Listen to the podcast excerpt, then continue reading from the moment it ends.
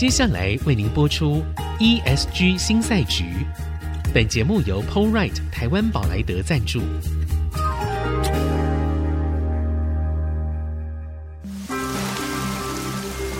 这是企业永续的世纪挑战。这是绿色浪潮下的供应链课题。再造优势前瞻的产业竞争力。欢迎加入 ESG 新赛局。掌握先机，创造新局。欢迎来到 ESG 新赛局，我是节目主持人、人工智慧科技基金会执行长温怡玲。今天我们的节目继续邀请到葡萄王生技集团曾盛林董事长来跟我们分享哦，从葡萄王他开始转型，然后一路呢到二零一九年，他就加入了 RE 一百，好，是台湾第四家加入的企业，走得非常快。然后呢，现在持续的在进行当中。这几年我们也看到了得了非常多的奖，但是呢，我要说一下，因为我在媒体待的比较久啊，我们都知道很多事情啊。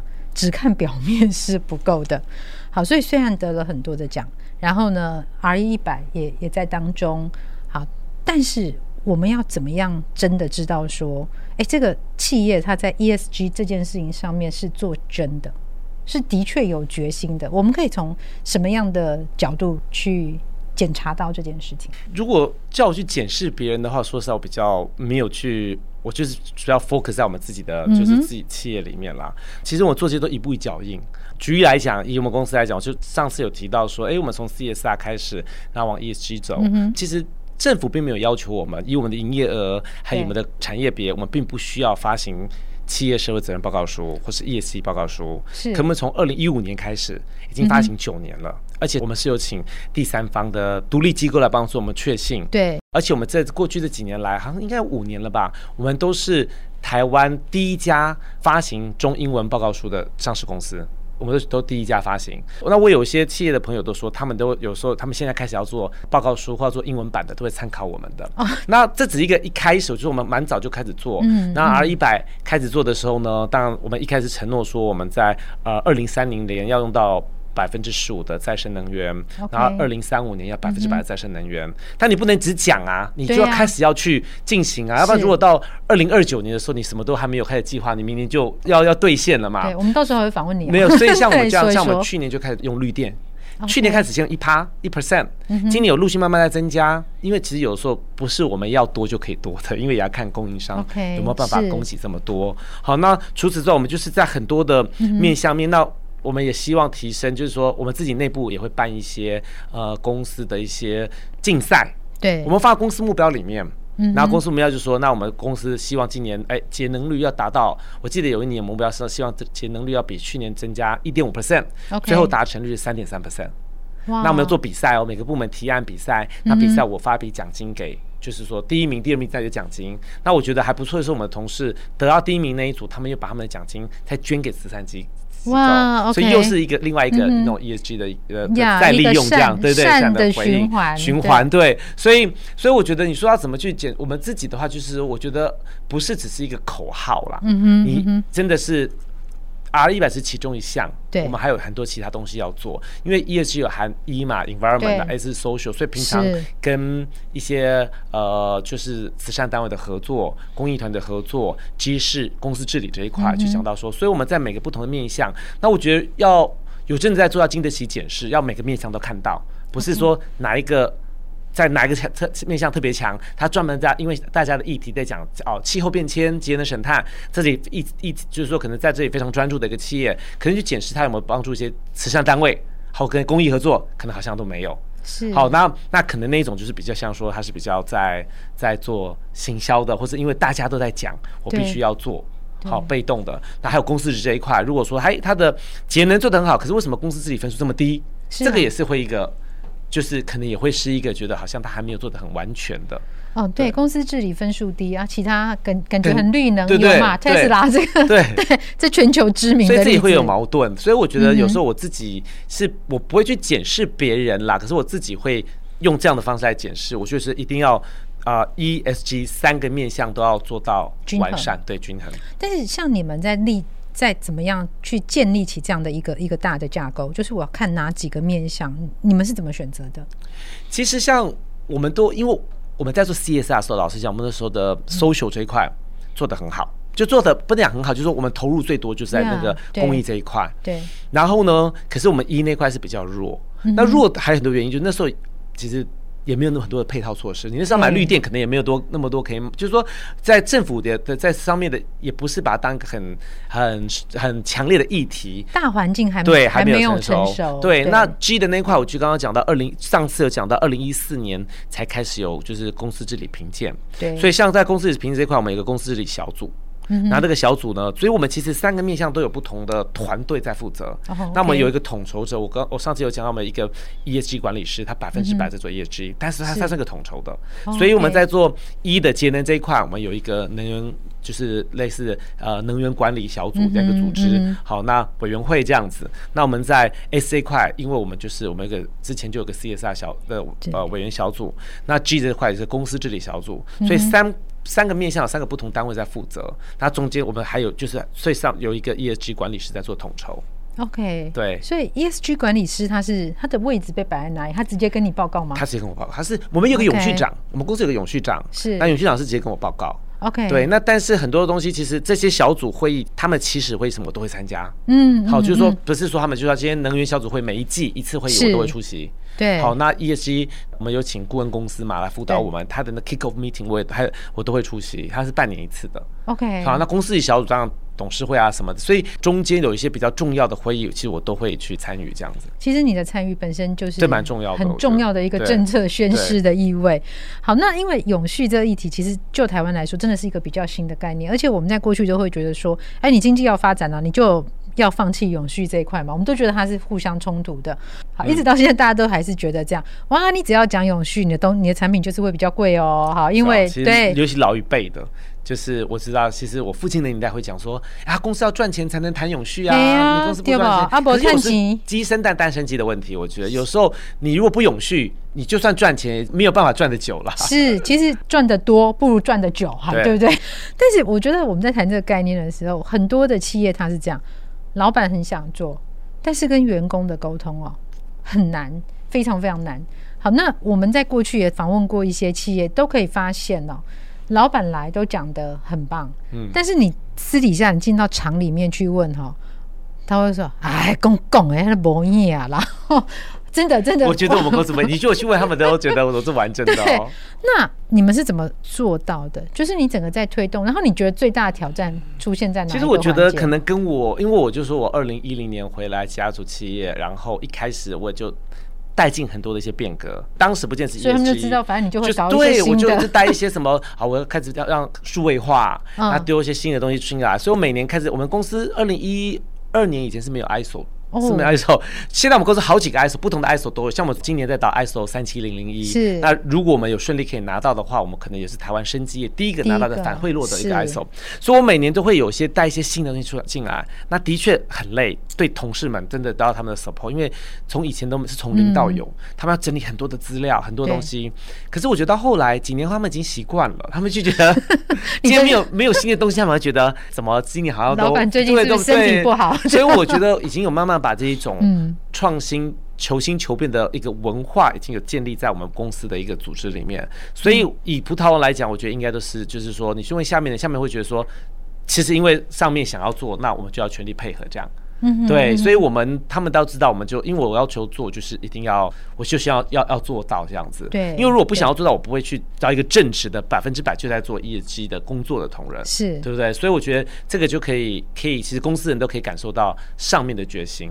会不会有一种可能性啊？因为其实现在有一种说法，就是你在推 ESG 的时候，同时要回来看一下 EPS。所以你们最近这几年的表现，我们也会看嘛，我们都会看。那因为我觉得我们比较幸运，就是我们很早开始做，所以我那个费用我是慢慢慢慢的，可能二零一八年开始第一步、第二步，所以我不像现在突然很多公司，大家讲 ESG 突然做的时候，他觉得他什么都没做。我什么都要做的时候，这钱太多了，我没有办法。他 要补考啊，对，没有考对，可能要恶补，要花很多的补习费啊，什么对。那我们是因为老实讲，你看，已经二零一八，像五年前了，所以我是每年花一点，花一点，花一点，都有编一些预算。所以老实讲，这样的负担来讲不算大。但是有些东西是长期的，可能第一年、第二年、第三年这样子。嗯，对，所以我们因为这样的关系，我也都会审视，会编预算了，所以会把它打一个平衡在 ESG 跟 EPS 里面来达到那个 balance。对，那像像你们这样在做的时候啊。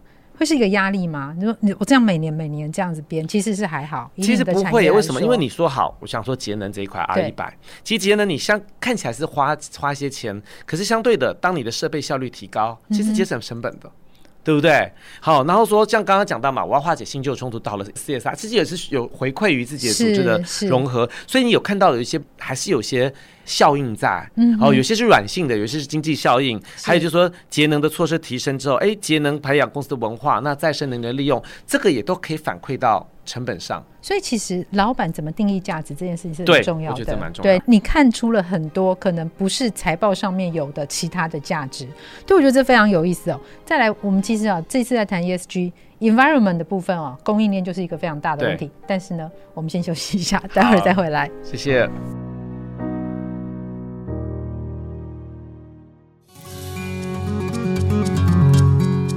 迎回到 ESG 新赛局，我是温怡玲。今天来到我们现场来宾是葡萄王生技集团曾圣宁董事长。好，那 Andrew，我们刚刚讲了一些关于内部的，然后其实企业经营者对于价值的定义会非常深刻的影响一家企业的走向。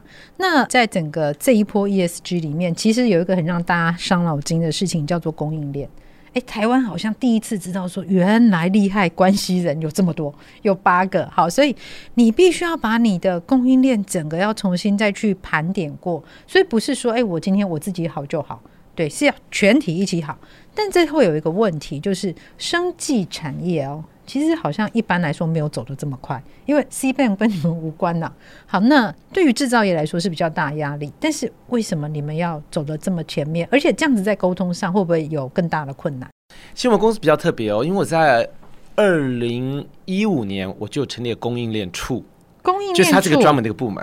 为什么？以前我们的供应链是分散在不同的部门里，就像是我们采购是制造部。里面，然后我们的物流是在好像管理处，我记得，嗯、好，然后，然后那生管又是也是像是也是在制造处，因为那时候我们开始自己要做公司治理，嗯、我们觉得你今天采购在制造处下面，你买进来东西给你同个部门用，好像求人间裁判，嗯嗯，好，那再来就是说，因为 supply chain 的这种概念，因为我之前在英国嘛，对，也比较有这种观念，所以我觉得 supply chain 其实应该一个独立出来一个部门。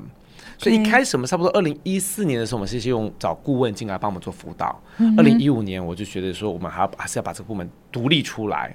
所以呢，就供应链二零一五年把它独立出来，想然后呢，就有一个成立一个供应链处，从采购啦、生管啦、物流啦、那原物料仓储啊，然后都在同这个部门里面。然后我们。也开始要开始要去建制一些沟通平台，所以我们就是一开始先有了，对不对？嗯、那先整合，然后我们也开始要把它给数位化。哦，所以我们在二零二零年呢，有建立了一个我们属于我们自己的供应商智能多元沟通平台，也是请外部厂商帮我们写一个软体。然后呢，在这个平台里面呢，其实永续的发展跟数位科技其实是相辅相成的。对。好，不是独立的事件啊。所以呢，我们那时候用这个平台里面，其实现在在平台里面有九百多家的供应商。平常我们沟通、下单或者是我们的宣导，嗯，都是同一个平台，所以他们都是有一些 locking detail 啊进来啊是这个平台。好，那那么在二零二一年，我们有举行一个供应商大会，也是第一次办。然后呢，就是在我们公司里面请供应商来，那也是有点像是说，刚刚讲到我们在我们公司半年会跟同事们宣誓我的决心，那个是向我们跟供应商宣誓。而且这个平台还有说我们的这些供应商大会，我们也不是说我们要做你，我们就要求你一定要跟我们一样，我们是我们是带着你做，我们一起学习。你可能不懂没关不会没关系，我们是一起会协助你，等于说慢慢一起跟你共同成长这样子。所以呢，我觉得我们跟供应商现在的关系是会达成两个成效，一个就是说我们在跟供应商之间有形成一种反应灵敏的一个相依的模式，所以透过我们葡萄王跟我们的上游供应商，然哦来进行一些。资讯交换串流到订单，好，然后甚至也可以透过资讯的一些合作的，可以去聊到呃交期、进货、付款上的管理。好，那更及时的反应。那第二个时候是在平台的共享模式呢，也可以做刚刚讲到法规的宣导啦、永续的观念的一些沟通推广啦，那达到资讯的共享平台。所以慢慢的供应商也知道我们要这样做，那他也不会觉得。因为有的企业可能会说，反正你就是要给我做到这样就对了。对，我们是有带领着他。苹果不是叫我们要这样做吗？对，所以我们是会跟着他一起共同成长、嗯、共同学习的概念啦。OK OK，所以谁可以加入那个平台？就是我们的供应商啊，或者是说潜在供应商也可以，就是不管原料、物料都可能，或者是他不见得是你现在就跟你在下单的供应商，有可能因为我们是分享嘛。对，那。所以它就是一个数位平台啦，嗯哼的概念。我我们想象一下，因为通常我们的听众里面有比较多都是制造业的，好，那它可能跟葡萄王的那个业种有一点差距。你们的供应商大概制造业啊？啊，是啦，制造东西不一样，你们是直接到消费市场端，对对对，我们知道。对，所以你们会有哪一些的供应商？呃，原料原料，其实我都有。我们供应商如果在基本上以制造的角色来看呢，原料物料嘛，是。原料物料。那原料有分很多不同的原料，不同物料指的是包装、包装、包材。啦，铝箔。例如说我们那个我们的益生菌里面会有铝铝箔条包嘛，哈，铝箔啦，然后或是真的纸箱啊，外小里面的包材到外面的大纸箱，这个都是包材啊。那你说供应商还有很多啊，行销的也算供应商啊，对不对？广告商也是供应商啊，对不对？好，然后因为我。们公司的采购管理办法也是，这些都要透过采购来询比翼三家这样子，我们一些公司的一些规范。好，那所以其实供应商在不同的种类的都有，好像其实绿能也是供应商啊，OK，所以是很广的。但以产品端来讲，当然就是原料物料了。嗯哼，对。但是假设说我们好往下再继续走，来到了范畴三的时候，我们会要计算哎、欸、他们的碳排啊什么这些这些功能有放到你们现在现有的这种平台里面去吗？有，我们现在其实因为我们去年就做了开始导 ISO 一四零六四，对，所以我们今年五月份有正式拿到。OK，对，其实我们都是有计划性的啦。嗯嗯，拿到之后我们开始要盘查，那接着我们下一个阶段当然就是跟供应商要一起，就是要一起合作嘛。嗯，那像即使在数位这一块，像我们现在要导 MES。对，那就有呃，就是政府有一个专案，就是给一带四，我知道？那个就是你有推出，他是给你一些辅导辅助。对，所以你是一，我们我们带四找四家进来，他就给你一些补助补助金这样。那我就去找，我觉得这个方式也很好，因为我们想要补助嘛，政府补助去找，那么找到四家，对，然后就所以其实因为从一开始在走，因为我们是有透过顾问公司辅导的，OK。一开始顾问公司就让我们去想远一点，说，哎，将来范畴三啊，什么什么供应链的这一块，所以我们已经有开始，现在还是在辅导阶段了，是对，但是的确我们已经往那边在筹划当中。所以其实你们想的都比较远，因为生技产业其实现在至少我们在台湾，大部分人都还是在，哎，我产品要卖得好啊，我的研发种种，好像在这一端想到的还比较少。是没有错，但是我自己有注意到，我觉得这几年来已经慢慢的在改变。嗯，你说两三年前、三年前的时候，你会觉得的确你要用到比较永续的材质啦，或什么会比较贵，真的会比较贵。是，重点贵，消费者可能也会觉得今天看到这个东西哦比较贵，可是它因为它是环保植材，可是很多的消费者可能还是会去买便宜的。但我觉得这几年有在改变。有，我觉得有在改变，就是说这个观念要靠时间啦。嗯那我自己有注意到，其实现在出门带环保杯的人蛮多的。哎，对。那还有，这是真的是要大家同心协力。你需要星巴克到哪里去？他们说，哎，你你这样子的话，我可以节省多少？那他就是变个习惯。是。那我觉得，不管有时候电视电影有一些，他们都会置入一些桥段，就是看到这个人设角色还是很环保概念的。哦，对。我觉得我自己有注意到，这一两年来，觉得有慢慢的。外在环境有在改变，那有的时候其实也是因为新的一代慢慢成为社会消费主力的时候，对，对，其实像年轻人很有这个概念哦。我觉得时间长真的是最好的解放，对，它会让某些人变老，然后某些人开始拥有消费力。好，那在整个我们在谈创新变革，我觉得葡萄王是一个非常典型的，而且值得台湾其他的企业可以理解的一个很好的一个案例哦。好，当然不是说大家都要把儿子送到英国去学行销，这并没有一定是要这样。但是我们可以知道，就是其实葡萄王是不断在进步，而且它不断的在创新。你觉得哦，简单来说，你们在组织文化上面有哪一些特色？组织文化哦，其实一样，就像我刚刚讲，可能是从我进来二零一零年进来之后，然后创新。这一块是比较我一直在突破的，但是我一样保留了以前我父亲的时候，就是说我父亲是把葡萄当个大家庭，嗯，所以大家都是就一家人，其实很好，很能够沟通的。OK，同仁们对我会比较没有距离感，嗯、有什么建议呀、啊，或什么他都会愿意给我建议，给我讨论，嗯，跟我一起讨论，比较不是那种独裁性的，或者说好像一言堂。我是还蛮尊重同事们或是专业的意见，所以我们有时候也会常找一些外部顾问。OK，对，那外部顾问，嗯、我那天就有跟一个外部顾问，一个公关公司的主管在聊天，他觉得跟我们合作很好，就是因为我们尊重专业。哦、他说很多的本土企业比较。就是还是老板说了算，对太阳系决策法。对，对 他说可是外商会比较尊重专业。他说蛮少数是看到说，哎，以葡萄来讲是个本土企业，可是我们还蛮尊重专业的。嗯、所以我觉得其实很多面向啦。那但是我觉得说我带来一些新的东西，但是我觉得。从我父亲创立到现在的有些好的优质的文化，我还是想把它保留下来，对，嗯、所以是一个整合，一个融合。所以不是一个砍掉重练这样的一个过程。不算，不算。对，对，它其实是慢慢叠加在我们既有的优势上面，我们去叠加一点新的，再叠加，而且急不来。对对，不是说哎，我忽然之间要补考过去二十年应该做的功课。好，我们非常高兴哦，就是我们用了两集节目的时间，邀请 Andrew 来跟我们分享，从康贝特喝了再上，好到现在。在对，我们可以发现 RE 一百里面，哇，葡萄王是台湾非常早加入的，而且持续的在进行当中，连供应链的这个部分都已经放到他们实际上的这种营运方针里面在进行。好，所以我们呢这两集节目学习到非常多，非常谢谢 Andrew，谢谢大家，谢谢露露，谢谢。本节目由 Paul Wright 台湾宝莱德赞助。Paul Wright 台湾宝莱德与您一同掌握 ESG 浪潮的全新赛局。